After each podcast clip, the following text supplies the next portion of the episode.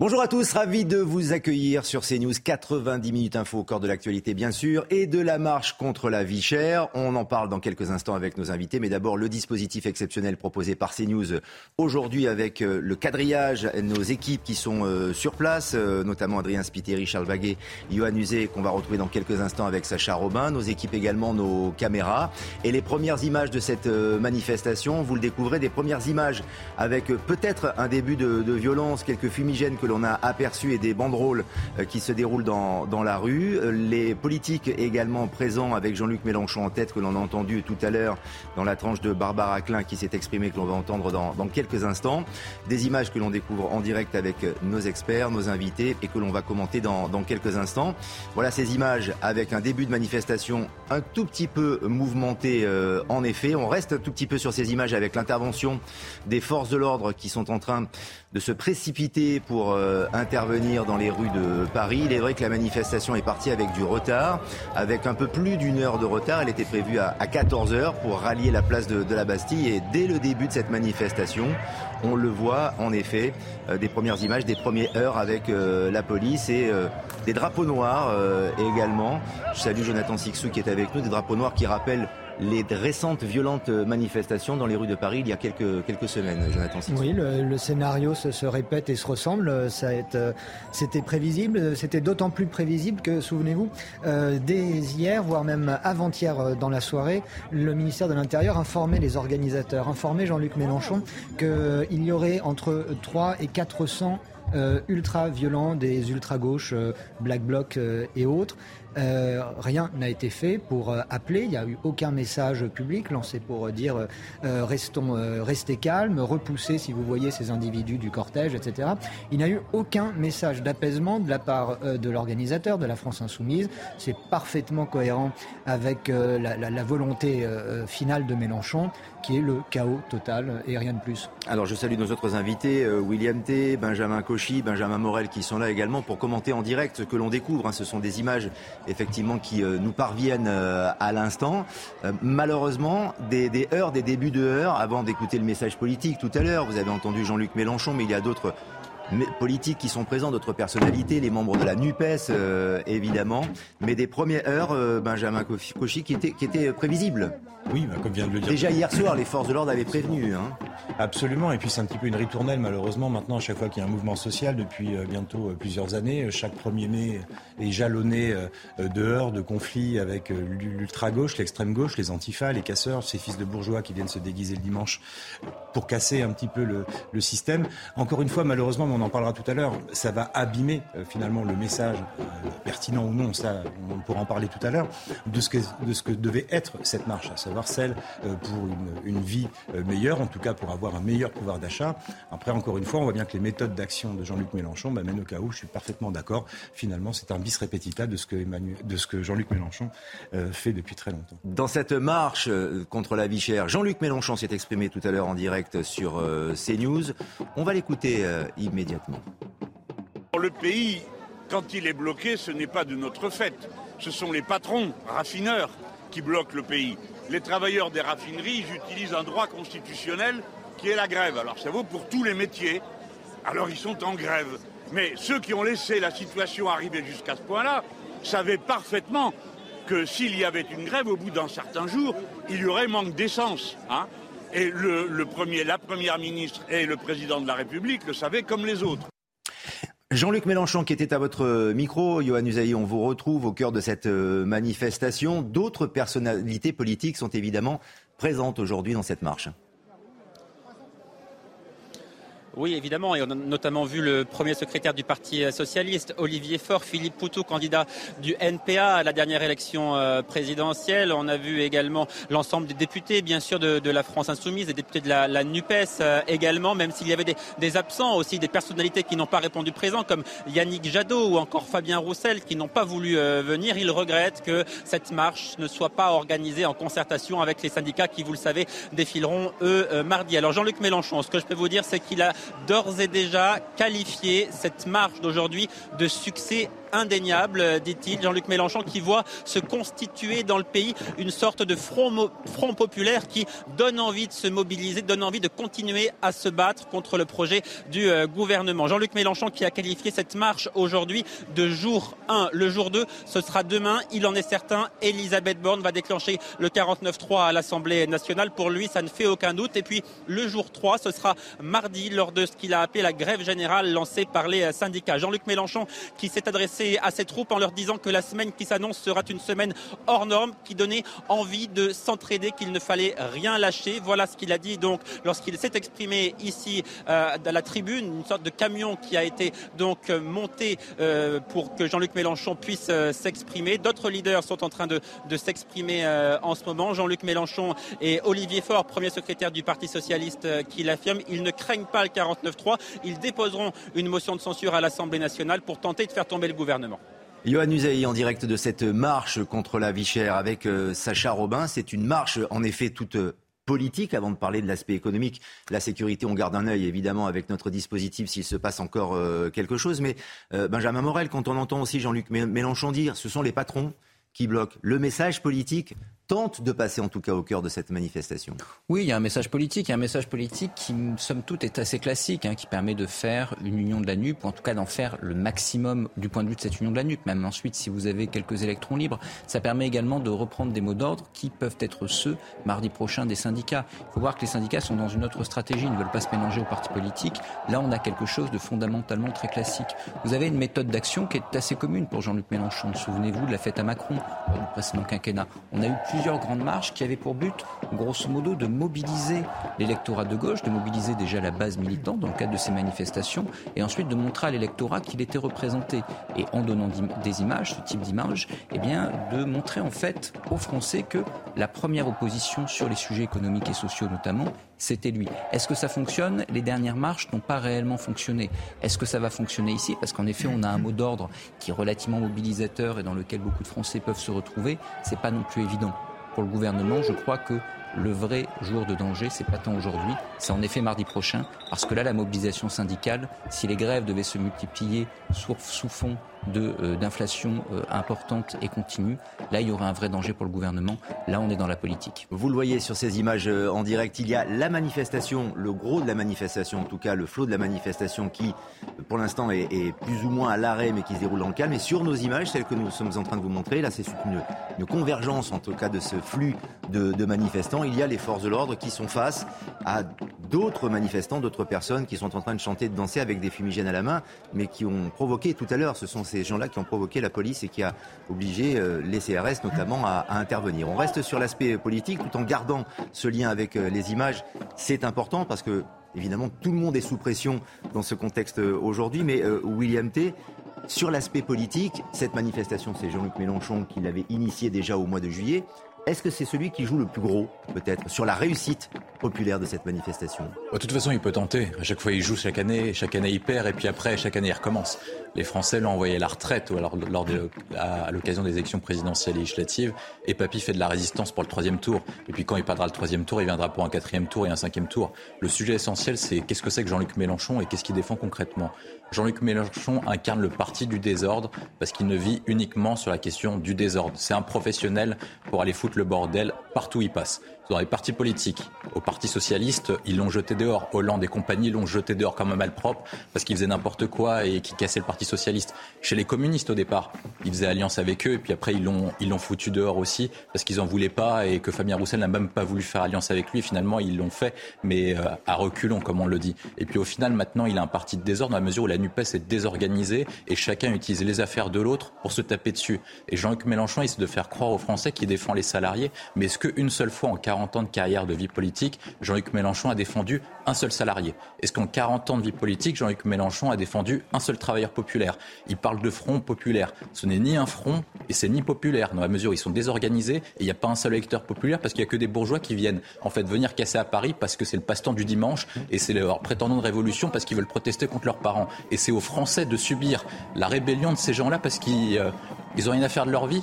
Non, c'est ça la question qui doit se poser. Et je vous cède la parole dans un instant. Je voudrais vous montrer une petite séquence qui est euh, quand même assez euh, édifiante sur les disparités qui peuvent exister euh, au sein de la NUPES à gauche, que ce soit les syndicats, les Gilets jaunes également, qui sont présents pour certains, vous allez le voir, et Sandrine Rousseau, qui est présente sur cette manifestation, qui était, vous allez le voir sur la séquence, interviewée par des confrères, par une chaîne de télévision, et qui a été interpellée par un Gilet jaune. C'était il y a quelques heures. Madame Rousseau, vous n'êtes pas trop gilet jaune, hein, On pour le pouvoir d'achat pour les travailleurs et on vous a pas beaucoup vu quand on s'est fait casser la gueule et éborner. Bah non, vous avez pas vu. Vous êtes une révolutionnaire des canapés et nous on est vraiment dans la rue. Et on vient pas pour Mélenchon, on vient pour chercher Macron. Au revoir. Et donc, euh, bonne ambiance. Euh, en train de dire quoi, pardon euh, La mobilisation. Ça peut prêter à sourire, mais euh, c'est pas forcément drôle. Révolutionnaire de, de salon, révolutionnaire de, de canapé on sent bien quand même qu'il y a une tension au sein même de cette gauche ou de cette euh, NUPES, Benjamin Cauchy? Oui, mais plus largement, bien plus largement que la NUPS. Et euh, je ne suis pas là pour euh, redorer un petit peu le, blason de Jean-Luc Mélenchon qui vient de s'en prendre plein la tête depuis cinq minutes. Mais moi, ça me fait plaisir parce que c'est vrai ce qui a été dit sur ce plateau. Mais plus sérieusement, ce qui est intéressant, c'est de voir cette personne, ce qu'elle a dit. On ne vient pas pour Mélenchon, on vient pour Macron. Hmm. Et donc, ça, montre bien la fragilité finalement du discours de Jean-Luc Mélenchon. Il essaye de capitaliser sur son image, sur l'image de la NUPS pour faire venir des gens dans la rue. Et finalement, euh, les représentants officiels de la NUPS se font alpaguer par des gens qui sont dans la rue depuis 4 ans. Alors après, on pourra trouver légitime ou non d'être dans la rue depuis 4 ans. Moi, je trouve qu'à un moment donné, c'est un non-sens et qu'au bout de 4 ans, à se déplacer tous les samedis après-midi sans rien obtenir, c'est ridicule. Donc il faut passer à d'autres modes d'action. Le mode d'action à l'Assemblée nationale, apparemment, Jean-Luc Mélenchon n'est pas capable de le mener correctement. Il est dans une opposition systématique. Donc la seule chose qui lui reste, c'est la rue. Mais ce qui lui manque dans la rue, ce sont par exemple les 2 300 000 indépendants qui ne se sentent pas concernés par une augmentation des salaires. Il n'est pas représenté, il ne représente pas les exploitants agricoles qui aimeraient euh, augmenter également leurs revenus. On parle des artisans, on parle des commerçants, on voit toute cette ubérisation de la société. Elle n'est certainement pas incarnée euh, par des gens qui sont déjà salariés. Donc on voit bien là dans cette intervention deux choses. Un, on a euh, un staff de l'ANUPS qui est décorrélé par rapport à la réalité. Quand on préfère parler de barbecue, de foulard, plutôt que de pouvoir d'achat, on se retrouve euh, finalement à s'affronter à la réalité. Et Madame, euh, euh, Madame Rousseau s'est affrontée la, la, vraie vie en pleine face, là, malheureusement. Et finalement, c'est symptomatique de l'ANUPS. C'est une coquille qui fait croire qu'elle s'occupe des gens et du pouvoir d'achat, mais en réalité, une grande majorité des Français ne se retrouvent plus dans un discours salarial. Donc ça ne fonctionne pas, ça. Quand ce gilet jaune, Benjamin Morel, interpelle Sandrine Rousseau et lui dit On n'est pas là pour Mélenchon, on est là pour Macron.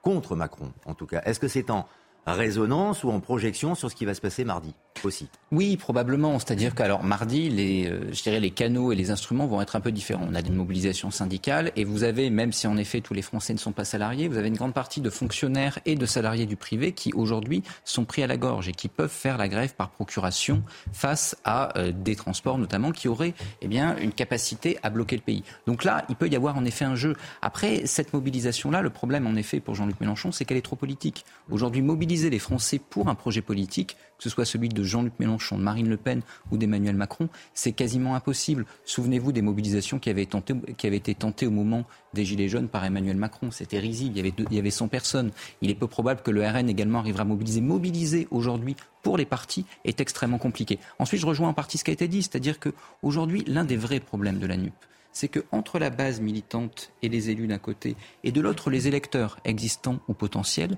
il y a une vraie rupture sur les sujets culturels, sur les, sur les sujets sécuritaires et même sur la manière dont sont hiérarchisés les grands sujets. Grosso modo, quand vous regardez un petit peu les résultats des législatives, vous avez une NUP qui était arrivée en tête essentiellement dans les centres-villes plutôt bourgeois mmh. et euh, dans les banlieues populaires. Mais une grande partie des classes populaires, du coup, ne votent pas à NUP. Or, aujourd'hui, pour arriver à représenter ces classes populaires, il faut s'adresser à elles. Roussel tente de le faire.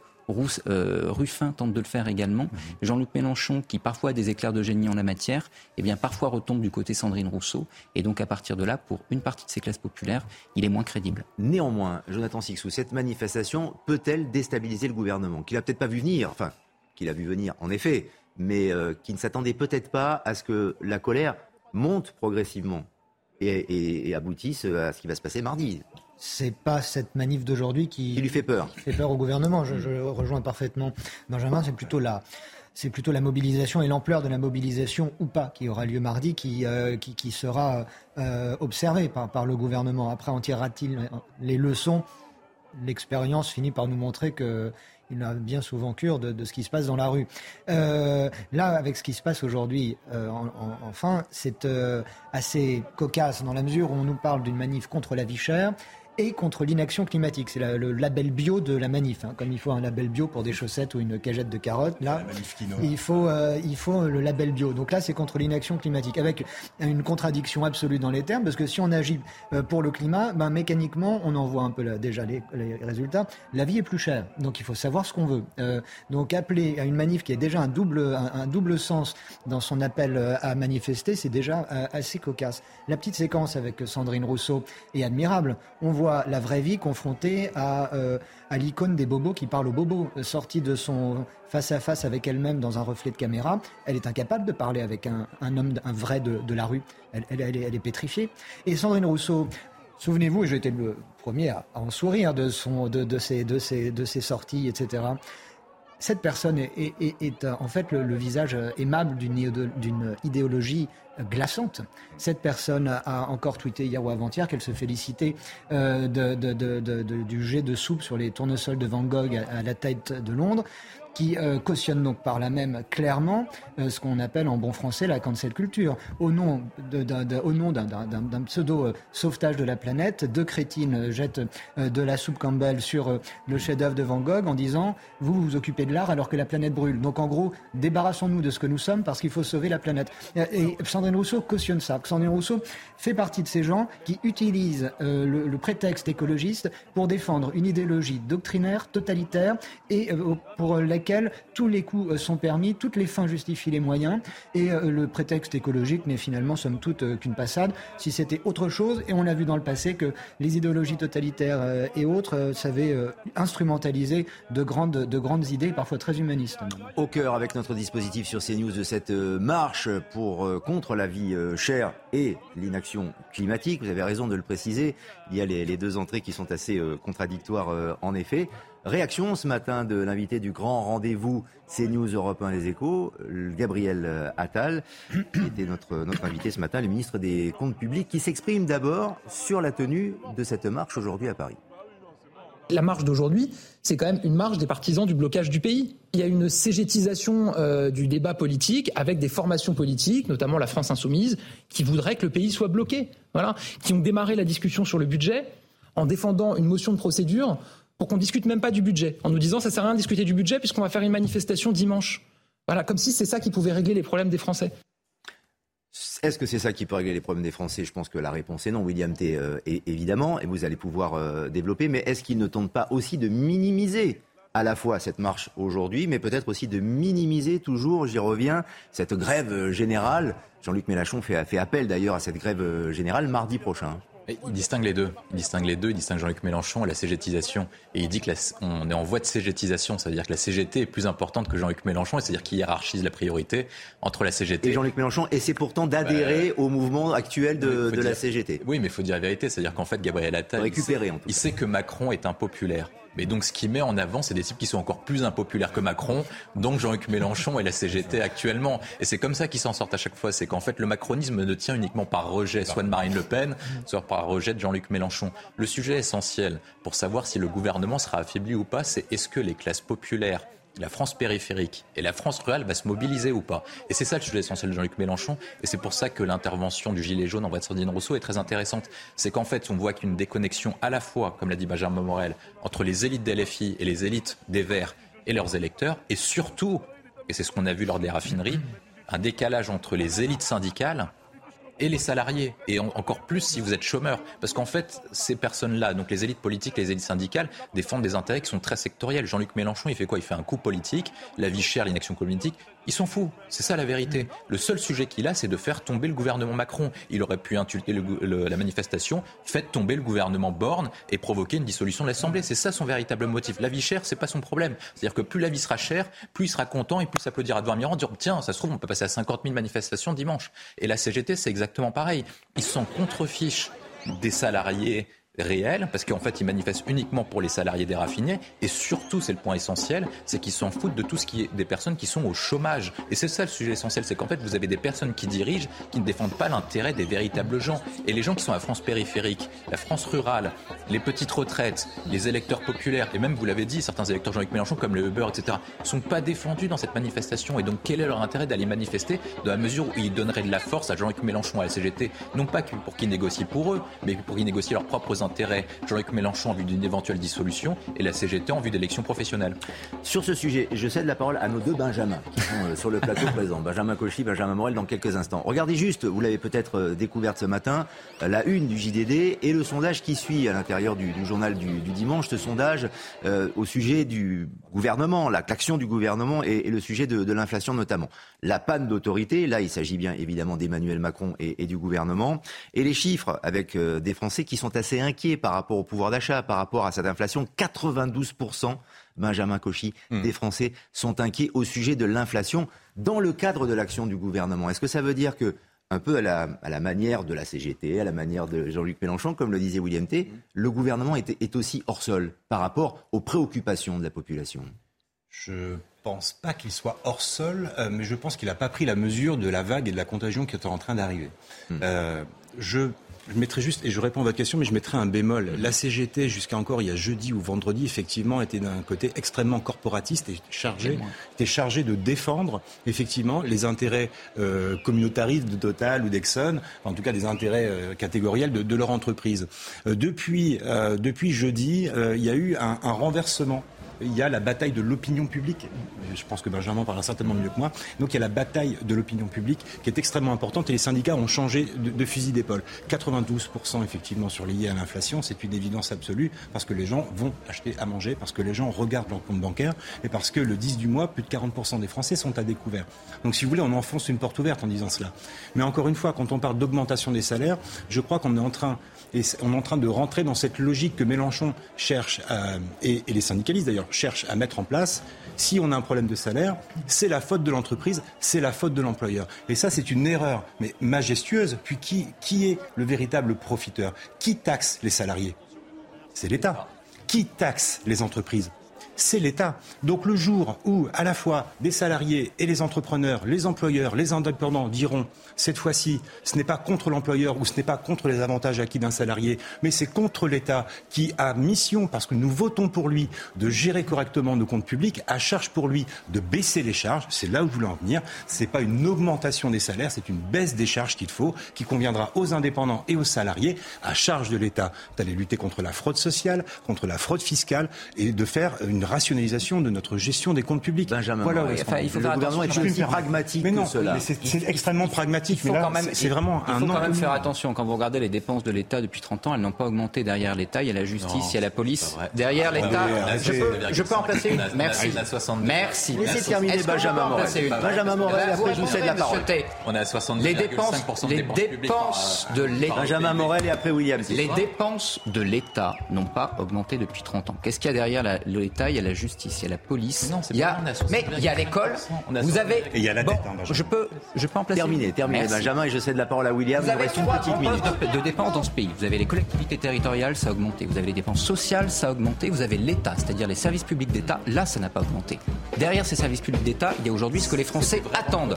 De l'autre côté, de l'autre côté, les dépenses sociales, moi je veux bien, mais qui va accepter de renier l'échec qu'aujourd'hui fait le gouvernement? Personne. De l'autre côté, les collectivités territoriales, vous pouvez difficilement y toucher. Sinon, c'est la fronde chez les élus locaux. Ah, Donc l'État là-dessus est pris aujourd'hui à la gorge. J'aimerais bien finir parce que j'ai été quand même remis en cause. Allez-y. En quelques secondes, s'il vous plaît. Pour le gouvernement, la situation est simple. C'est-à-dire que si jamais vous acceptez une augmentation du salaire, du salaire des fonctionnaires qui n'a pas bougé lui non plus depuis quasiment les années Sarkozy, à part les 3,5% relativement récentes d'augmentation du point d'indice, et des salariés du privé avec des entreprises qui ne peuvent pas aujourd'hui augmenter les salaires dans la plupart des secteurs, qu'est-ce que vous faites? Il faut plus d'État parce qu'il va falloir faire des chèques aux entreprises. Donc l'État aujourd'hui n'a pas les moyens de faire plus. Comme il n'a pas les moyens de faire plus, eh bien soit il creuse la dette. Seulement aujourd'hui vous avez le BCE qui euh, augmente ses taux d'intérêt et vous avez Berlin qui fait les gros yeux, soit il décide de faire de la modération salariale. William et vous avez ce qui se passe William là. réponse en 10 secondes, je vous céderai la parole après, mais c'est la pause. C'est pas vrai.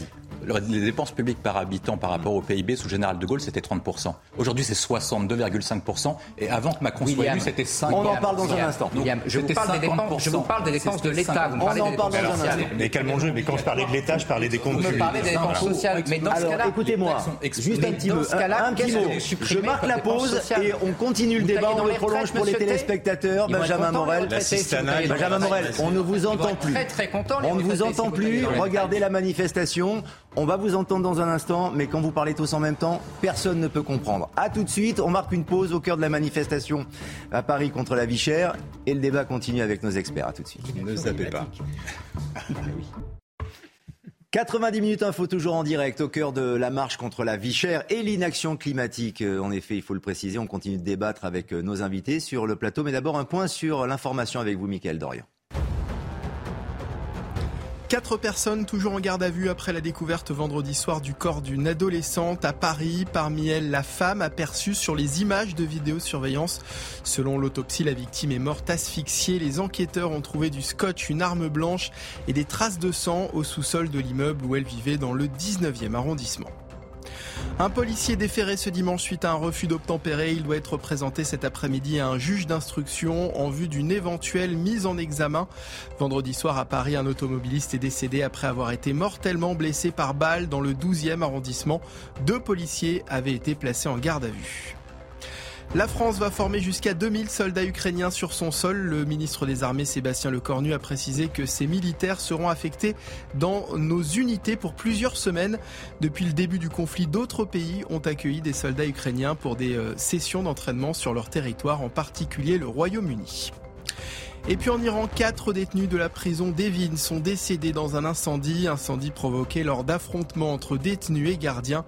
Les autorités ont précisé que la situation était désormais sous contrôle et que les troubles n'avaient rien à voir avec les manifestations déclenchées par la mort de Massa Amini le 16 septembre. Et nous sommes toujours en direct euh, de la manifestation concernant la marche contre la vie chère l'inaction, euh, l'inaction climatique. J'allais dire l'inaction politique, on n'en est pas du tout là, évidemment. Lapsus parfois révélateur, mais c'est l'inaction climatique, n'est-ce pas? Absolument. On va pouvoir en parler d'ailleurs. Ça peut, ça peut se traiter ce genre de choses avec notre dispositif évidemment et euh, toutes les caméras de CNews qui sont qui sont présentes. Vous le voyez sur les images en direct. Cette marche contre la vie chère qui a été initiée par Jean-Luc Mélenchon en juillet manifestation rattrapée par l'actualité, puisqu'on est en plein mouvement social dans les raffineries de Total Energy, qui entraîne des pénuries de carburant à deux jours d'une mobilisation nationale. Et force est de constater que le coût de la vie a augmenté. Adrien Spiteri est au cœur de cette marche euh, parisienne. Adrien, quelles sont les principales inquiétudes des manifestants que vous avez pu croiser? Eh bien écoutez, euh, ici hein, nous avons croisé énormément euh, de jeunes. Finalement, des plus vieux également, tous dénoncent la hausse générale euh, des prix, alors que vous le voyez hein, ici, euh, il y a énormément de bruit hein, dans cette euh, manifestation, dans une ambiance bon enfant. Hein, ici, nous nous trouvons en milieu fin de cortège. Ici, aucun débordement n'est à signaler. Toutes les personnes que nous avons interrogées dénoncent l'inflation, en particulier les étudiants. selon eux, leur qualité de vie a évidemment euh, baissé du fait de l'inflation, plus 6% au mois euh, de euh, septembre. Et puis l'autre objet aujourd'hui de cette marche, c'est évidemment, vous l'avez dit Lionel, c'est le climat. Selon eux, même chose que pour le pouvoir d'achat, le gouvernement n'agit pas suffisamment concernant cette question. Tous attendent aujourd'hui une réaction du gouvernement. Adrien Spiteri avec euh, Charles Baguet, toujours au cœur de cette manifestation, avec euh, nos caméras, notre dispositif, et on évoque ce, pouvoir d'achat dont il est question, parce que c'est vrai qu'on a politisé à juste titre notre débat tout à l'heure euh, précédemment, William Témé. Rarement, rarement, peut-être même jamais, le pouvoir d'achat des Français n'a été autant malmené qu'il l'est actuellement, avec des perspectives qui nous inquiètent particulièrement. Et ça va être de pire en pire, parce que la France se dirige petit à petit comme un pays du tiers-monde et qu'au final, on a menti aux Français depuis 40 ans. La date clé, c'est la date de 1980. C'est-à-dire qu'on avait promis le grand soir, euh, notamment avec l'élection de François Mitterrand, on avait dit ça va être la grande révolution, les Français vont devenir de plus en plus riches, on va augmenter les impôts, comme le préconise M. Morel, on va augmenter les dépenses publiques de façon illimitée. pas dit ça. Et au final, les Français sont pas agir sur la dette, M. T. les Français sont de plus en plus pauvres. Les Français sont de plus en plus pauvres parce qu'on leur a menti. On leur a dit que ce qui posait problème est que la France souffrait d'un excès de libéralisme, mais la vérité, c'est que la France souffre d'un excès de socialisme. Chaque année, les dépenses augmentent. Chaque année, les impôts, les impôts augmentent. Et chaque année, le nombre de, pauvres augmente aussi. Il y a de plus en plus de pauvres, il y a de plus en plus de Français qui sont en précarité, il y a de plus en plus de Français qui font appel aux aides sociales, il y a de plus en plus de Français qui font appel à la solidarité nationale, la solidarité locale, voire religieuse dans, certains, dans certaines régions de, France. Et ça, par rapport à ça, on vous dit, c'est comme le communisme. Eh ben, si ça marche pas, il faut encore plus de communisme. Là, il faut encore plus de socialisme, il faut encore plus exploser les dépenses. Et au final, les Français se disent quoi? On paye de plus en plus, on devient de plus en plus pauvre. Et ceux qui vont protester, c'est lors de la crise des Gilets jaunes, c'est la classe moyenne qui devient le nouveau tiers-État parce qu'en fait, les riches payent de moins en moins dans le cadre de la mondialisation parce que de toute façon, ils peuvent optimiser leurs impôts. Les pauvres ne plaît plus parce qu'ils vivent uniquement sous assistance, c'est ce qu'on appelle l'assistanat. Et au final, vous avez ce qu'on appelle le tiers-État, qui est la classe moyenne, qui paye pour tout le monde, qui n'a rien à dire, qui ne peut ni profiter des aides sociales, qui n'est ni assez riche pour pouvoir profiter des avantages, qui eux souffrent qui eux ne vont pas manifester, qui eux doivent aller travailler et qui eux vont subir les coups. Parce que les personnes ont raison, ça veut dire que tous les impacts des manifestations de Mélenchon et compagnie, ça va être payé par quelqu'un et ça va toujours être les mêmes, les mêmes Français qui travaillent, qui se testent depuis 40 ans et qui attendent le grand changement. Non pas des élites politiques, mais un changement de direction du pays pour eux et pour améliorer leur niveau de vie. On va continuer à tirer sur le fil économique dans quelques instants dans cette manifestation, mais on va retrouver Jeanne Cancard et euh, notre équipe euh, CNews dans, dans les rues de Paris. Jeanne, avec des premières dégradations, on les a aperçues sur nos images euh, en direct lors de cette manifestation.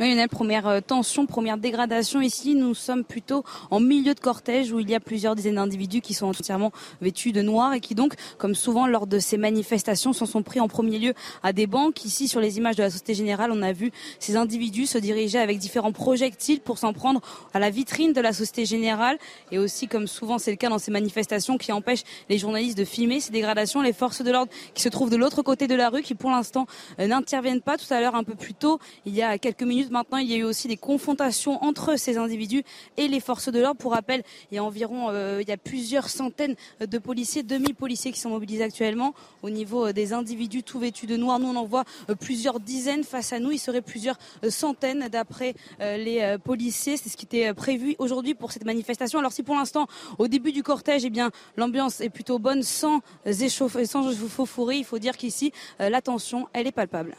Merci Jeanne Cancard en direct euh, sur euh, CNews dans cette euh, manifestation. Première dégradation, on l'a vu tout à l'heure au début de notre émission, aux alentours de 15h30, les premières heures, les premières heures avec notamment les, les forces de police qui euh, étaient là euh, pour éventuellement contrôler les flux les plus euh, véhéments, sinon les, les, plus violents. On reste connecté bien sûr, on continue à vous informer sur, sur ces news, mais on continue à débattre aussi au sujet de l'aspect économique. En effet, on parlait du, du pouvoir d'achat.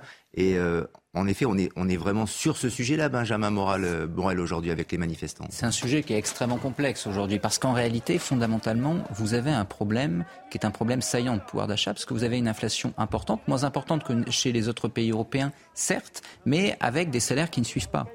Et ce qui explique en réalité le malaise. Parce que vous avez beau dire, oui, certes, l'inflation n'est que entre 5 et 6% Si jamais vous avez un traitement des fonctionnaires qui augmente de 3,5% après avoir stagné pendant des années et des salaires du privé qui, la plupart du temps, parce que les entreprises n'en ont pas les moyens, n'augmentent pas, eh bien, vous avez des situations qui étaient déjà des situations extrêmement difficiles économiquement, avec des gens qui n'arrivaient pas à boucler leur fin de mois et qui, là, tout d'un coup, se retrouvent potentiellement à ne vraiment, vraiment pouvoir se nourrir. Donc là, il y a un vrai, vrai sujet. Et que peut faire le gouvernement face à ça? Comme je l'évoquais tout à l'heure, pour les fonctionnaires, il faudrait augmenter les traitements, il n'en a pas les moyens. Et pour le privé, il faudrait soit indexer les salaires sur l'inflation, mais les entreprises n'en ont pas les moyens. Avoir une politique salariale de manière générale impliquerait de faire des chèques aux entreprises. L'État n'en a pas non plus les moyens. Donc par rapport à ça, aujourd'hui, vous avez une politique du gouvernement qui est une politique de l'autruche, parce que la politique du gouvernement est double à la fois, il s'agit de ne pas creuser la dette et le déficit pour complaire à Bruxelles, et de l'autre côté, il s'agit de dire ah, peut-être qu'en fait cette situation n'est pas si mauvaise pour nous, parce que étant donné que l'inflation n'est pas si haute, si jamais vous n'avez pas d'augmentation salariale, eh bien le pays est plus compétitif. Cette stratégie qui peut être vue comme étant une stratégie euh, profondément cynique, d'un point de vue macroéconomique, c'est celle qu'aujourd'hui défend le gouvernement. Le problème évidemment, c'est que quand les gens ont faim, bah, les gens ils sortent dans la rue et ils se révoltent. Voilà. Ou alors il y a les symboles du, capitalisme ou de l'argent qui sont euh, dégradés, voire détruits. Et on l'a vu sur nos images en direct il y a quelques secondes, euh, les banques, notamment avec des manifestants ou fauteurs de troubles qui se sont introduits à l'intérieur de, l'agence et qui continuent à, casser. Euh, là aussi, sur le, sur le pouvoir d'achat, j'aimerais vous entendre, Benjamin Cauchy, sur ce qui fait le, quotidien aussi des Français. Parce que ceux qui sont dans la rue aujourd'hui représentent-ils largement toute la population française. Pourquoi les autres Français, les autres pans de la, société ne sont pas dans, la Russie? Eux aussi sont dans une situation inquiétante au quotidien. parce que Jean-Luc Mélenchon et la NUS n'incarnent qu'une partie finalement de, de, la France. On a vu ses résultats au premier tour des élections présidentielles, le nombre de députés qu'il a envoyés aux élections législatives, mais il n'incarne qu'une partie de la France. Il y a une grande partie des Français qui ne se retrouvent pas dans un discours salarial encore une fois. Je fais juste un point d'aparté, euh, Monsieur Morel. Vous dites 5-6 points d'augmentation de l'inflation, on l'espère tous, mais vous savez mieux que moi comment est calculée l'inflation. On calcule le coût d'une voiture, le coût d'une balle de golf, le coût alimentaires, euh, d'un lecteur DVD et le calcul alimentaire. Et au final, on achète quand même moins souvent un lecteur DVD qu'on achète une baguette de pain ou un, ou un kilo de tomates. Et là, l'occurrence, la perception de l'inflation n'est pas de 5 ou 6 mais elle est de 10, 15, 20% parfois dans un panier de la ménagère. Euh, je reviens sur du coup sur euh, le fait que Jean-Luc Mélenchon n'incarne qu'une petite partie et effectivement. Et on découvre en même temps les images pour vous accompagner. Alors c'est pas forcément le, propos. Mais ça c'est euh, contre-productif si je peux me permettre d'intervenir là-dessus. Euh, sur les images que des, des, taggers et des casseurs? Oui, je vais intervenir là-dessus parce que. Bah allez-y. Le, 17 novembre 2018, vous savez, ce qui se passe dans la, dans la réalité au quotidien dans la rue aujourd'hui. Hein, Monsieur Morel était déjà sur un plateau à l'époque à, mes côtés. Et nous étions ensemble. absolument. novembre 2018, les Français qui étaient dans la rue étaient des gens qui étaient pacifiques. Hmm jusqu'au moment où il y a eu le carnage de l'Arc de Triomphe et des millions de Français qui avaient la voix de sympathie pour le mouvement des Gilets jaunes que nous étions en train de mener, un mouvement apolitique, hein, qu'on dirait transpartisan, du moins il y avait des gaullistes comme moi, il y avait euh, des libéraux, mais il y avait surtout aussi des communistes, des socialistes et des gens qui voulaient mettre le feu. Finalement, ce qui reste dans la rue, ce ne sont que les gens qui veulent mettre le feu. Mais ces gens-là ne veulent pas améliorer ou résoudre le problème des Français. Ils ne veulent uniquement utiliser la présence de vos caméras, qui a un objectif d'information pour les citoyens, mais d'utiliser vos caméras pour montrer qu'ils existent et qu'ils ont un regard de nuisance. Mais en aucun cas, les gens qui sont dans la rue aujourd'hui n'incarnent la totalité des Français. Oui, bien sûr. Et ce qui est, ce qui c'est une minorité, mais qui vient polluer justement l'exploitant laitier, l'exploitant laitier qui s'est levé à 5 heures ce matin, qui va peut-être gagner 1200 balles, qui ne s'en sort pas, lui, il viendra pas mardi matin dans la manif. L'indépendant qui n'arrive plus à mettre de l'essence dans sa Mégane break pour aller voir un client. Il n'y arrivera pas. Il y a des entreprises d'artisans, notamment en Haute-Garonne, qui ferment parce qu'il n'y a plus de carburant. Donc ça, c'est une réalité aujourd'hui. Ces gens-là n'iront pas manifester. Bien sûr. Mais pour autant, il faut répondre à leurs questions euh, de, pouvoir d'achat. Et là, on tourne en rond, effectivement.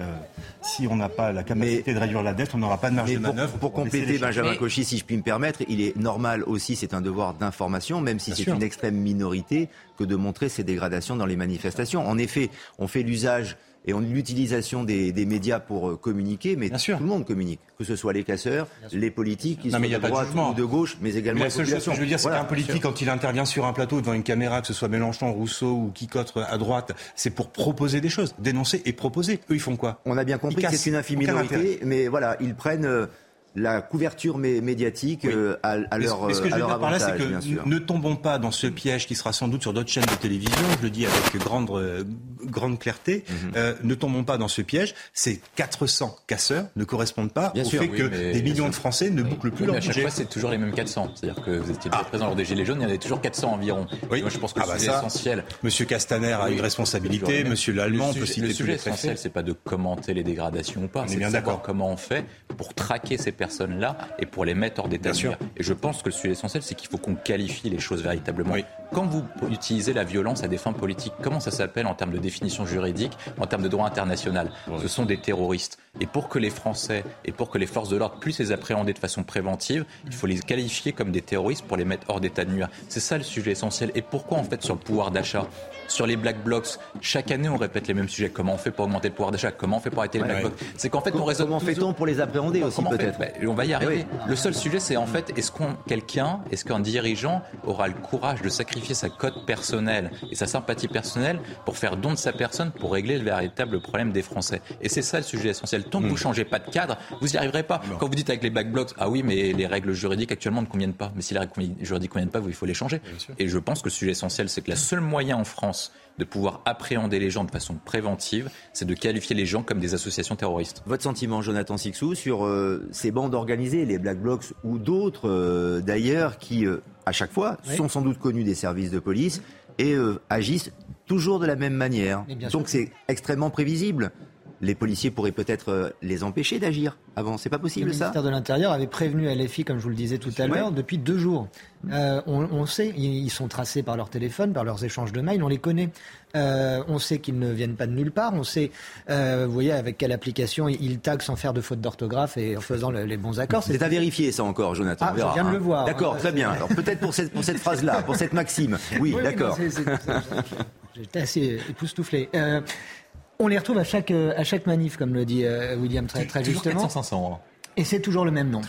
Ceux qu'on retrouve aussi à chaque manif, et là je rejoins un peu l'histoire du, du, pouvoir d'achat, ce sont des employés et des salariés qui ont certes des, des, des, des des choses à, réclamer par, parfois et légitimement. Mais je lisais tout à l'heure que la, la mobilisation des cheminots juste avant l'été avait permis en deux temps d'augmenter leur salaire de près de 6%. Or, l'inflation, on nous l'annonce à peu près, elle est à 6%.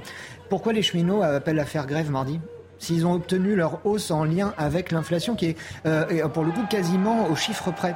Euh, c'est là où, si vous voulez, alors je ne mets pas dans la balance cheminot euh, heureux et Black Bloc, mais il y a une sorte d'histoire qui se répète en permanence. On a une manif, quelle qu'elle soit, on a des décérébrés qui, qui foutent en l'air nos centres urbains, et puis on a aussi, grossissant les flots et les rangs des manifestants, des gens qui, a priori, entre guillemets, n'ont pas légitimité à demander autre chose que, ce qu'ils ont déjà eu dans un autre bras de fer précédent, en l'occurrence les cheminots euh, avant l'été. Mais le problème, c'est que votre capacité à obtenir des augmentations salariales notamment dépend de votre pouvoir de blocage. Souvenez-vous, il y a quelques semaines, les enseignants et le personnel hospitalier ont fait grève. On n'a finalement pas beaucoup parlé parce qu'en réalité, ce n'était pas fondamentalement bloquant. L'avantage de Total et l'avantage de, euh, des transports, c'est que lorsque ça fait grève, eh bien, ça soit. Et qu'à partir de là, eh bien, le gouvernement est plus à même soit de passer un coup de fil au patron de Total, soit de céder. Donc là, entre guillemets, il y a en effet une logique corporatiste. Et là où la CGT a perdu sur Total, c'est qu'elle n'a pas généralisé plutôt le conflit. Elle aurait dit faites grève par procuration avec nous,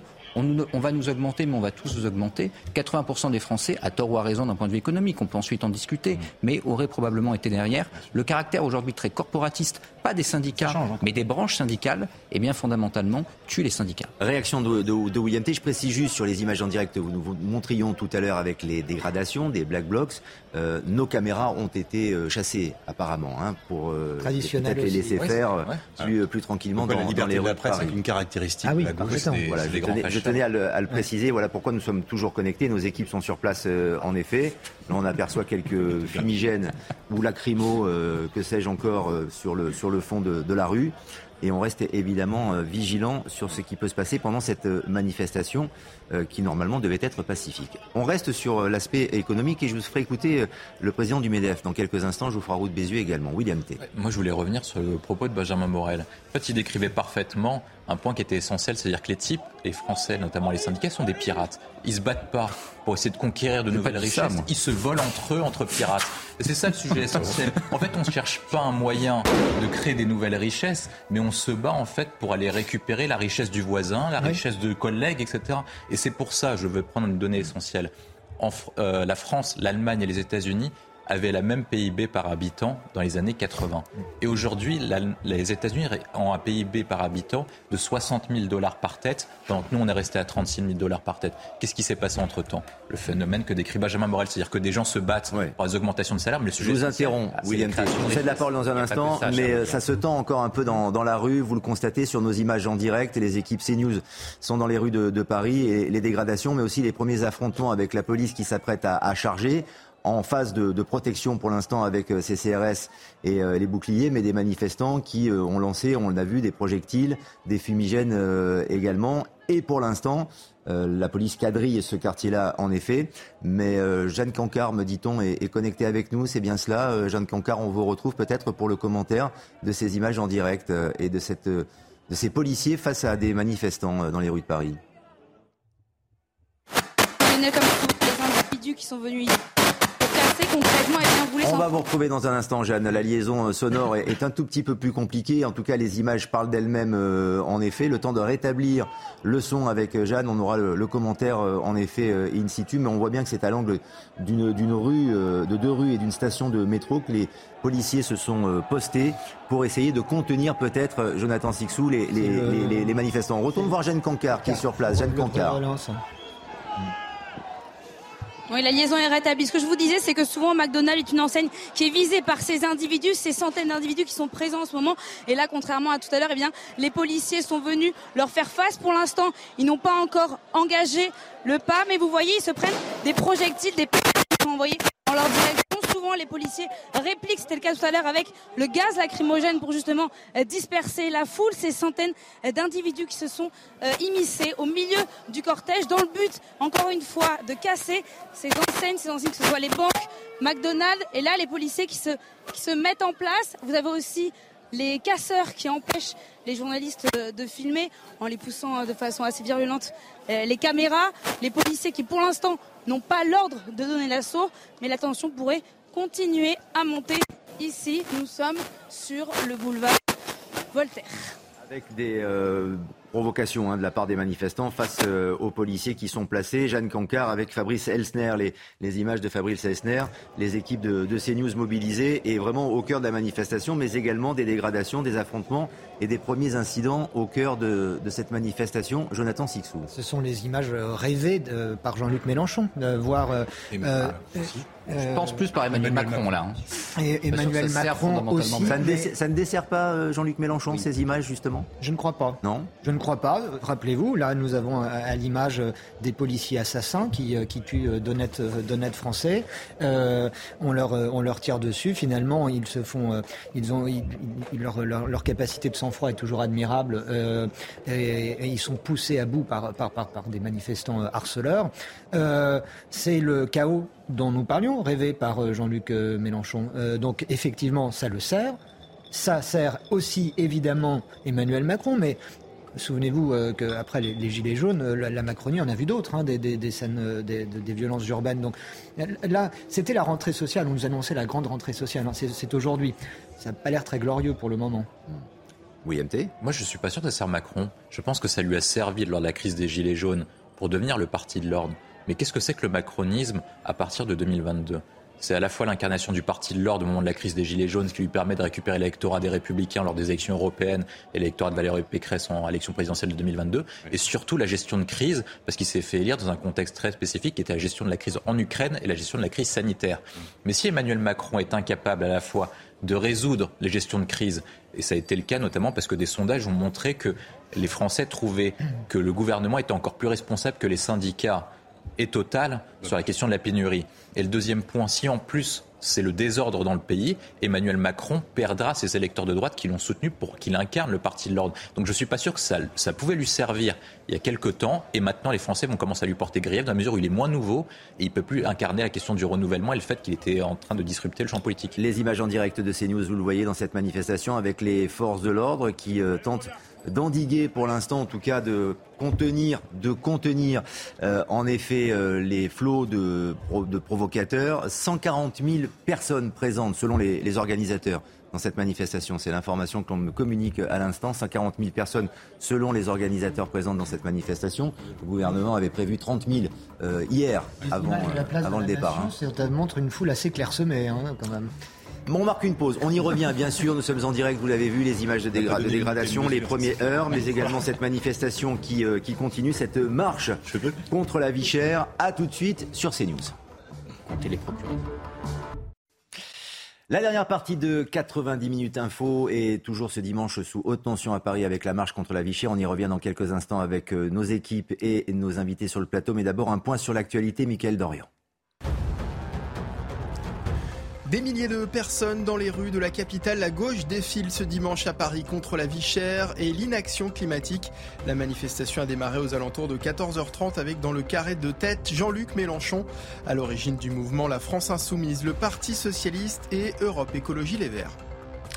Une femme tuée par arme blanche à Nantes. Les faits se sont déroulés en pleine rue ce matin. La victime âgée de 47 ans n'a pas pu être réanimée. Elle est décédée sur place. La maire de Nantes, Johanna Roland, assure que tout a été mis en œuvre pour retrouver l'auteur du crime. Et puis le Parti communiste chinois réuni pour sacrer à nouveau Xi Jinping. Il s'est exprimé aujourd'hui à l'ouverture du 20e congrès du parti.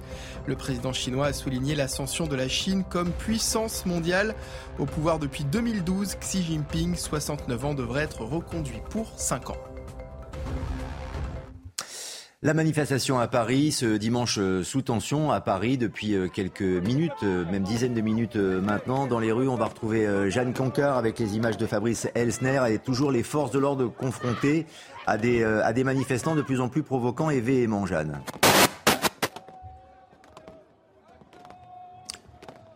Jeanne Cancard qu'on va retrouver dans, quelques instants. On garde les, images évidemment avec, vous le voyez, nos images euh, sur, euh, sur CNews. Euh, Fabrice Elsner qui est juste à côté des forces de l'ordre des CRS qui sont en train non pas de charger mais d'avancer, de progresser bouclier en main, faisant reculer les manifestants qui sont venus les provoquer tout à l'heure. Pour le moment, pour le moment, tout le monde est conditionné, tout le monde est retenu, pas d'écart, pas de d'incidents particulier, plus violent, vous le voyez. Dès que Jeanne Cancard est de retour, on me fait signe et on la retrouvera évidemment pour le commentaire in situ et sur place dans les rues de, Paris. Mais en effet, la tension est, très très euh, dense et très présente, on le sent. Jeanne Cancard, on vous retrouve. Je vous entends bien, oui, tout à fait. Il y a quelques secondes encore, on était au croisement de deux grandes avenues. C'est donc pour cette raison que les policiers, les CRS ont fait en sorte que tous les manifestants et les casseurs soient réunis dans une seule avenue. Donc ils les font avancer au fur et à mesure. Ici, on le sent, la tension, elle est palpable à la fois entre des manifestants qui, eux, invectivent plutôt les policiers, donc de façon plutôt orale, des violences plutôt orales, alors que vous avez les casseurs qui sont là réellement pour en découdre à la fois avec les forces d'ordre et à la fois avec les enseignes qui sont clairement visées par ces casseurs, plusieurs dizaines, centaines d'individus vêtus tout de noir qu'on voit autour de nous, qui lancent des projectiles. Les policiers répliquent avec des gaz lacrymogènes, il y a des charges de temps en temps qui qui se font, qui sont engagés par les policiers pour justement euh, repousser ces individus, ces casseurs, ces policiers qui tombent. Eh, la grosse merde C'est toi la grosse casseuse on l'a constaté, euh, toujours très compliqué d'exercer le métier de, journaliste au cœur des, manifestations. Et apparemment, le micro de, Jeanne a été saisi par une, manifestante, toujours au cœur, vous le voyez avec nos images des forces de l'ordre, avec euh, les boucliers qui sont en train de faire reculer ces manifestants. On aperçoit euh, différentes personnalités, Benjamin Cauchy, enfin en tout cas différents individus. Il y a évidemment les commerçants que Jeanne décrivait tout à l'heure qui invectivent les policiers, des hommes en noir, cagoulés qui peuvent représenter les Black Blocs, on aperçoit également des gilets jaunes euh, dans, euh, dans la foule. Est-ce que ces images et ces incidents, cette manifestation, euh, peuvent exhumer ce qui s'est passé il y a quelques mois maintenant avec les gilets jaunes et et les excès de, violence qu'on a pu connaître en France.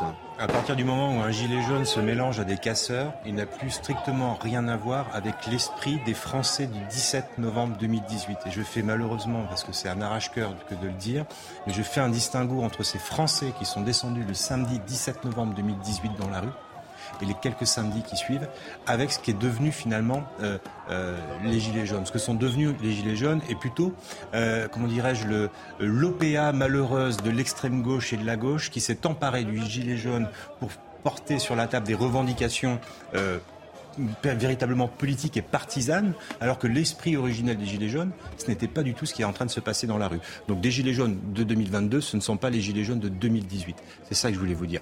Pour autant, la colère existe. Et les gens qui étaient dans la rue en 2018 se retrouvent dans ce problème de pouvoir d'achat, se retrouvent dans cette, dans cette vie chère qui est absolument asphyxiable. Vous parliez tout à l'heure, Benjamin, en marge rapidement de la différence entre la France périphérique et la France des agglomérations. Juste donner quelque chose d'extrêmement important. Les gens sont descendus dans la rue le 17 novembre 2018 parce que le gasoil était à 1,48€. Depuis 15 jours, on nous dit la pénurie du carburant, la pénurie du carburant, la pénurie du carburant. Comme des moutons, nous regardons tous la pénurie du carburant, nous partons tous remplir le réservoir à 3 euros le litre. Le sujet majeur aujourd'hui pour les Français qui sont dans les villes périphériques comme moi, à 20 km de Toulouse, le sujet, c'est pas de trouver 20 ou 30 litres d'essence. On va être en capacité, pour beaucoup de particuliers, de se rationner, de s'auto-réguler en attendant que ça passe, en attendant que la vague passe. Priorité aux, aux essentiels. Mais 3 euros le litre, Comment voulez-vous que les Français s'en sortent? Donc, les gilets jaunes qui sont dans la rue avec des casseurs, c'est certainement pas eux qui vont porter la cause du problème de pouvoir d'achat. En revanche, effectivement, le problème de pouvoir d'achat, le problème des gens qui avaient un gilet jaune en 2018, il existe toujours et j'ai même envie de dire qu'il est deux fois plus criant. 3 euros le litre. On est sorti dans la rue pour 1,48 euros. J'invite quand même le gouvernement Emmanuel Macron à prendre cet élément en contexte. C'est extrêmement important. Pour l'instant, on a une résilience de la consommation. On a une résilience de la consommation parce que les Français ont sorti leur épargne, parce qu'il y a eu les primes Macron, qu'on appelle injustement Macron, qui sont une prime gilet jaune. Ce sont les gilets jaunes qui ont réussi à faire imposer cette prime quand même. On peut quand même se, se reconnaître quelques acquis, comme la hache également, comme la suppression de la taxe carbone complètement. Donc sur les 3-4 premières semaines des gilets jaunes, on a obtenu des choses dans le calme et dans le côté pacifique. Donc je pense que cela, c'est uniquement dans l'intérêt non pas de Mélenchon, mais d'Emmanuel Macron. Et je pense qu'il y a un intérêt pour Emmanuel Macron à, comment dirais-je, connoter le gilet jaune aux casseurs, aux revendications sociales, pour faire peur à des classes moyennes ou à des jeunes retraités, à des retraités qui vont avoir peur du désordre. Et là, Emmanuel Macron nous refait le même jeu qu'en 2018. Encore une fois, le carburant est le déclencheur de ce conflit euh, social. On est au cœur aussi, on ne l'oublie pas, avec des Français qui continuent de galérer pour trouver de l'essence un peu partout en France et notamment en région parisienne. La CGT, on en parlait hier, mais on en reparle un tout petit peu, qui continue euh, la grève, qui la prolonge et qui euh, promeut le, blocage en quelque sorte, notamment dans les, raffineries. William T, quel est le rapport entre les CGTistes qui sont euh, très présents sur, le terrain et qui font leur travail, en tout cas qui essaient d'accomplir une, mission, et les gens que l'on voit dans la rue qui sont des fauteurs de troubles ou qui sont en train de manifester et qui s'entremêlent euh, avec les, les, forces de l'ordre et avec des black blocs euh, notamment. On, on, on s'y perd un peu en termes de, de, lisibilité, c'est très compliqué. En fait, il y a une grande alliance d'intérêts, c'est une sorte de convergence d'intérêts, ils sont alliés objectifs, même s'ils ne sont pas alliés dans les faits, il n'y a pas de pacte d'alliance entre les syndicats et les, et les casseurs, et souvent les syndicats ont fait en sorte de dégager les casseurs pour ne pas avoir. Ils ont un grand service d'ordre, notamment la CGT. C'est peut-être pour ça qu'ils n'ont pas voulu venir aujourd'hui. C'est pour ça qu'ils n'en voulaient pas de Jean-Luc Mélenchon, parce que Jean-Luc Mélenchon, lui, par contre, est beaucoup plus flou sur les troubles. il n'a jamais dénoncé tout ce qui était cassa, cassage, black blocs, antifa, etc. Je pense que le sujet essentiel, c'est celui qu'a montré Benjamin Cauchy, c'est la question du carburant. Pourquoi est-ce que Jean-Luc Mélenchon la CGT et tous ceux qui se battent contre la vie chère ne se battent pas pour la prolongation de la remise de 30 centimes sur le carburant du gouvernement et des 20 centimes remis par Total. Pourquoi est-ce que la CGT ne demande pas à Total de viser une partie des super profits pour prolonger la baisse des remises des 20 centimes s'ils veulent aider vraiment les salariés qui se battent contre la vie chère? Parce que quelqu'un qui se bat contre la vie chère, il a besoin de sa voiture pour aller travailler. Souvent, quelqu'un qui a besoin de sa voiture pour aller travailler, il vit dans une zone périphérique ou dans une rôle rurale. C'est-à-dire qu'il vit pas en métropole, c'est-à-dire qu'il est plus pauvre que quelqu'un qui habite en métropole. Et en plus, il a besoin de sa voiture pour aller travailler. Et en plus, s'il n'a pas de voiture, et bah, du coup, il perd son seul capital qui est son moyen financier. Il n'a pas les moyens d'avoir des loisirs ou, de faire des activités du quotidien. Et c'est ça le sujet essentiel. C'est quel est le meilleur moyen pour lutter contre la vie chère Est-ce que le meilleur moyen pour lutter contre la vie chère, c'est de manifester avec la CGT et avec Jean-Luc Mélenchon et bloquer un pays alors qu'on est déjà en récession et en crise économique? Ou est-ce que le meilleur moyen, c'est de trouver des solutions pour permettre une amélioration durable du pouvoir d'achat des Français? Avant de retrouver nos autres envoyés spéciaux et, et peut-être retourner sur la mobilisation et euh, le mouvement principal du cortège dans les, dans les rues de Paris, les images que l'on voit là, Jonathan Sixou, ces images préjudiciables, dommageables, tristes, violentes également avec les forces de l'ordre, les manifestants. Bon là, il y a une, une, trottinette et une poubelle renversée, mais on a vu les dégradations Ça, tout à l'heure. Est-ce que ce n'est pas tout simplement une répétition de ce qui va se passer mardi? Parce que mardi, la, la, la dimension risque d'être multipliée par 10. La tension aussi. La tension, elle, ne risque pas de, retomber d'ici mardi, puisque euh, l'objectif de Mélenchon, l'objectif de la CGT et, et, de certains autres, c'est de continuer de souffler sur les braises jusqu'à mardi pour euh, entretenir le feu. Le mardi, euh, il y aura une nouvelle démonstration. C'est vrai, et c'est très juste de le souligner, les syndicats euh, ont des gros bras, et la CGT en particulier, pour dégager justement les fils de bourgeois euh, qui, qui, qui mettent le feu sur leur passage. Euh, donc peut-être qu'il de, oui, il y aura de toute façon, parce que c'est malheureusement un spectacle euh, permanent désormais qui se répète à chaque manif, quel que soit le mot d'ordre de la manif, vous avez des casseurs. Euh, à ma connaissance, les seuls manifs inconsidérables qu'il y a eu, où il n'y a même pas eu un papier gras derrière eux, c'est les manifs pour la manif pour tous, euh, où il y avait la, la, rue était impeccable après. En revanche, manif après manif euh, de, dans, en matière sociale, vous avez depuis maintenant plusieurs années euh, ces, ces, individus qui créent le chaos, qui créent une tension euh, ahurissante. Vous voyez comment sont carapassonnés les, les, les, les, les CRS pour faire face à, à, à, ces attaques. Mardi, il y en aura, puisque mardi, c'est une nouvelle euh, manif euh, sociale. Donc mardi, oui, pour répondre à votre question, Lionel, je ne prends pas trop de risques, je crois, en vous disant que nous reverrons cela euh, dans deux jours.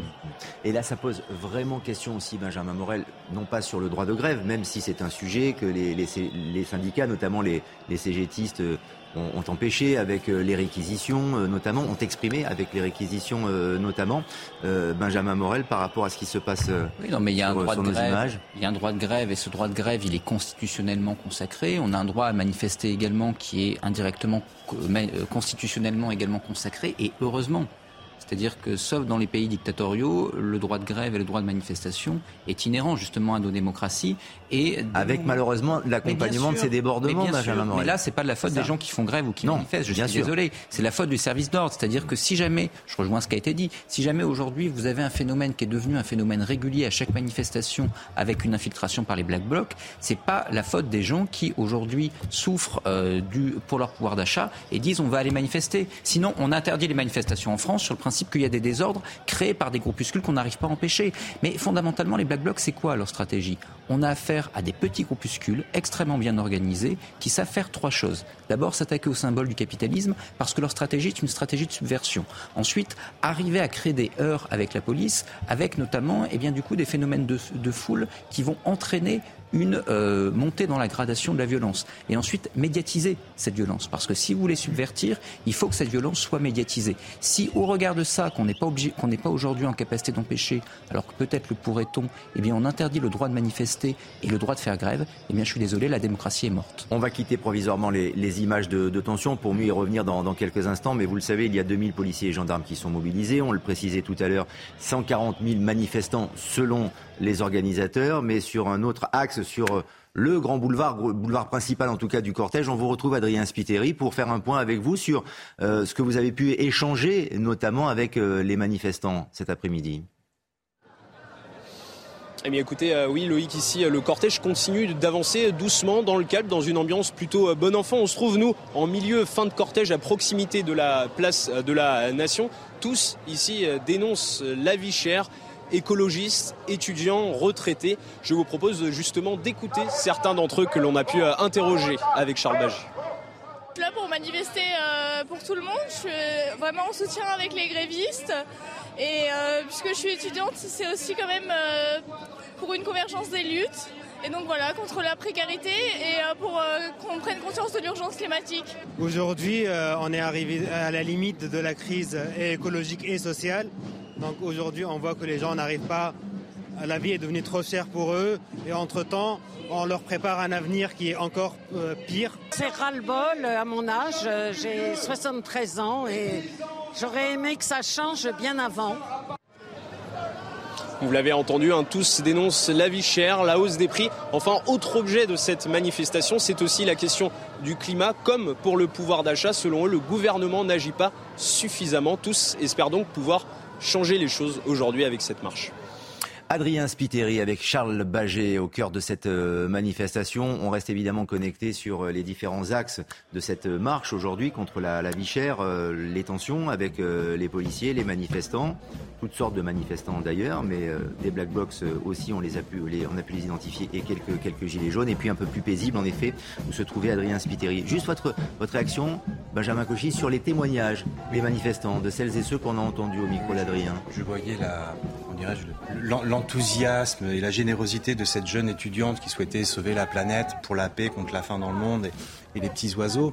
Juste leur rappeler que Jean-Luc Mélenchon et les écolos sont quand même des grands manipulateurs. Il y a eu des marches pour le climat où on a fait marcher des centaines de milliers de gamins. On leur a demandé de faire de l'agite propre contre le nucléaire. Je vous rappelle que la semaine dernière, Greta Thunberg a dit qu'effectivement, mieux valait le nucléaire que le charbon. Je ferme le parenthèse.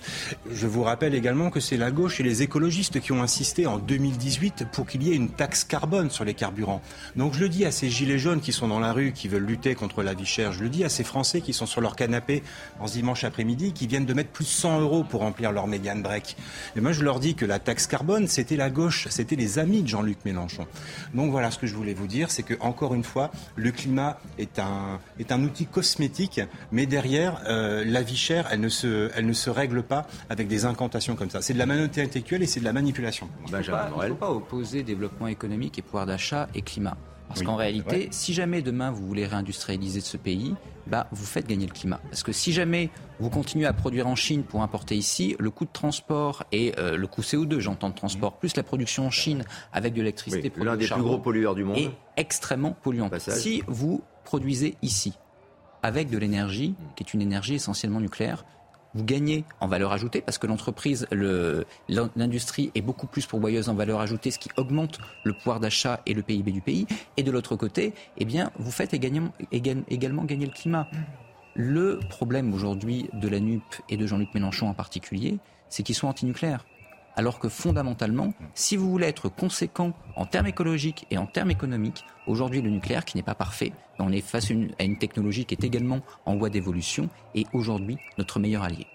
Au cœur de cette marche, et je vous cède la parole, William T, dans, quelques instants, parce que je voulais euh, vraiment apporter à votre sagacité euh, la déclaration euh, aujourd'hui de François Roux Bézieux, le président du MEDEF.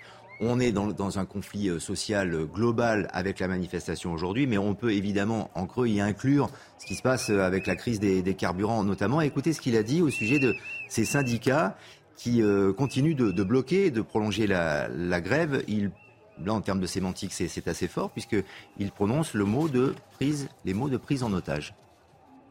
On voit bien que ça n'est pas une grève normale. Euh, encore une fois, les revendications sociales peuvent être légitimes, mais le droit de grève a des limites. C'est, je dirais, le bien commun du pays. C'est pas une grève normale. La CGT prend les Français en otage, prend le pays en otage? En tout cas, les 150 personnes des 5 raffineries totales, je crois qu'elles sont 5, 6, pardon. Euh, oui, eux prennent les Français en otage. Et tous les autres grévistes, William P., mardi euh, notamment, puisqu'il y a les syndicats de la SNCF notamment qui ont appelé à la grève, il y a d'autres corps de métier qui vont participer à cette grève de, mardi. Vont-ils prendre la France en otage? Je pense qu'ils prennent la France en otage parce qu'en fait ce sont les salariés protégés et inclus qui bloquent pour leurs intérêts personnels et non pas pour les intérêts de l'ensemble de la population.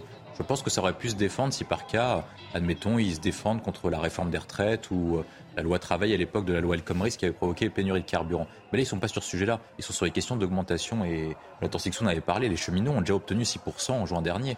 Et en fait, Total avait déjà proposé 6% aux raffineurs. Et sur l'ensemble de ces sujets-là, c'est les salariés dits protégés, ce qu'on appelle inclus, qui sont certains d'avoir un job dans la mesure où ils ont un métier dit essentiel, à la différence des autres métiers dits manuels, comme les serveurs, les personnes qui travaillent dans les usines, etc. Et eux aussi, ils manifestent. Qu'est-ce qu'ils vont obtenir concrètement? Et c'est ça le sujet essentiel. C'est qu'en fait, vous avez une grande arnaque en France qui repose sur les deux piliers qui ont coulé le pays. Les premiers, c'est les syndicats qui en fait ont privilégié le court terme par rapport au long terme. Et quand vous privilégiez le court terme et augmentation de salaire, à un moment donné, l'augmentation de salaire, ça ne décrète pas comme ça. Il faut qu'il y ait une amélioration de la compétitivité économique. Mm. Sinon, ils vont obtenir une augmentation de salaire, mais de toute façon, dans 5 ans, ils vont pointer aux acédiques. C'est ça la vérité qu'on n'a pas, pas, dit aux Français. à chaque fois, ça se passe sur la même chose. Vous prenez chaque mouvement social, les, ils se sont battus pour euh, augmenter les salaires dans une usine. L'usine n'avait pas le choix, donc ils voulaient continuer à travailler. Ils ont donné une augmentation de salaire. Et 5 ans après, on dit Ah, on manifeste parce que contre la fermeture de l'usine. Et ensuite, après, il y a deuxièmes arnaqueurs, et je rejoins Benjamin Cauchier et Benjamin Morel, c'est les ayatollahs verts. Ceux-là, ils nous ont raconté n'importe quoi depuis le protocole de Kyoto. Ils nous ont dit globalement, il faut mettre le paquet sur le renouvelable. il y a des études qui sont sorties. Si la France n'avait pas dépensé sur les éoliennes, les panneaux solaires ou je ne sais quoi, les vélos ou les trucs inclusifs, eh ben, on aurait eu des centrales nucléaires qui. Comme quoi, il n'y a pas d'inaction climatique finalement alors. Des choses ont été faites, William. On attend les surmulots. Mais le sujet essentiel, c'est que si on avait dépensé cet argent, on aurait eu assez d'argent pour avoir un parc nucléaire complet, et donc du coup, on n'aurait pas eu d'augmentation du prix de l'électricité, et en plus, on aurait pu lutter contre les effets du dérèglement climatique, sur les questions d'inondation, etc. Et il y a un autre point sur les ayatollahs, c'est qu'en plus, non seulement ils nous posent des problèmes chez nous, mais en plus à l'étranger, ils, nous, euh, nous posent des soucis aussi. Il y a ceux qui euh, euh, taguent et qui jettent de la soupe sur des tableaux, et en plus, il y a les verts allemands qui, à cause du marché européen de l'électricité, ont multiplié notre facture d'électricité par 6 ou par 8. Donc non seulement les Français doivent payer les erreurs des ayatollahs verts en France, et en plus ils doivent payer les ayatollahs verts en Europe et en Allemagne. Et en plus être impacté, Jonathan Sixou, vraiment en quelques secondes, par, des désagréments lourds, au-delà de la manifestation et des revendications, évidemment, on peut, on peut en parler euh, mardi. Avec les problèmes de bah, transport, l'essence. Ça va parfaitement se poursuivre euh, mardi. C'est un mardi noir. Je voulais simplement, pour conclure, Lionel, si vous me permettez, dans ce pays merveilleux où on n'a plus d'électricité, pas de gaz et du pétrole quand on veut nous en donner, euh, ça fait aujourd'hui deux, jours, euh, deux ans, jour pour jour, que Samuel Paty a été décapité. On avait prévu d'en parler. Oui, en effet, effectivement, quand il y a de nombreux hommages qui ont été faits. C'est important de le, de le rappeler. Hier à la Sorbonne Bien sûr. et aujourd'hui euh, dans sa On commune dans le Val d'Oise, absolument, et également à Paris, euh, dans le square Samuel Paty qui est dans le 5e arrondissement de Paris. Vous avez raison de le préciser. C'est important aussi pour, pour la laïcité, pour la, la différence, l'importance de défendre la liberté euh, d'expression. On en parlera d'ailleurs peut-être dans Punchline dans quelques instants avec Patrice Boisfer, mais on sera au cœur de cette euh, journée particulière de la marche contre la vie chère. Punchline donc dans quelques instants sur CNews. Merci.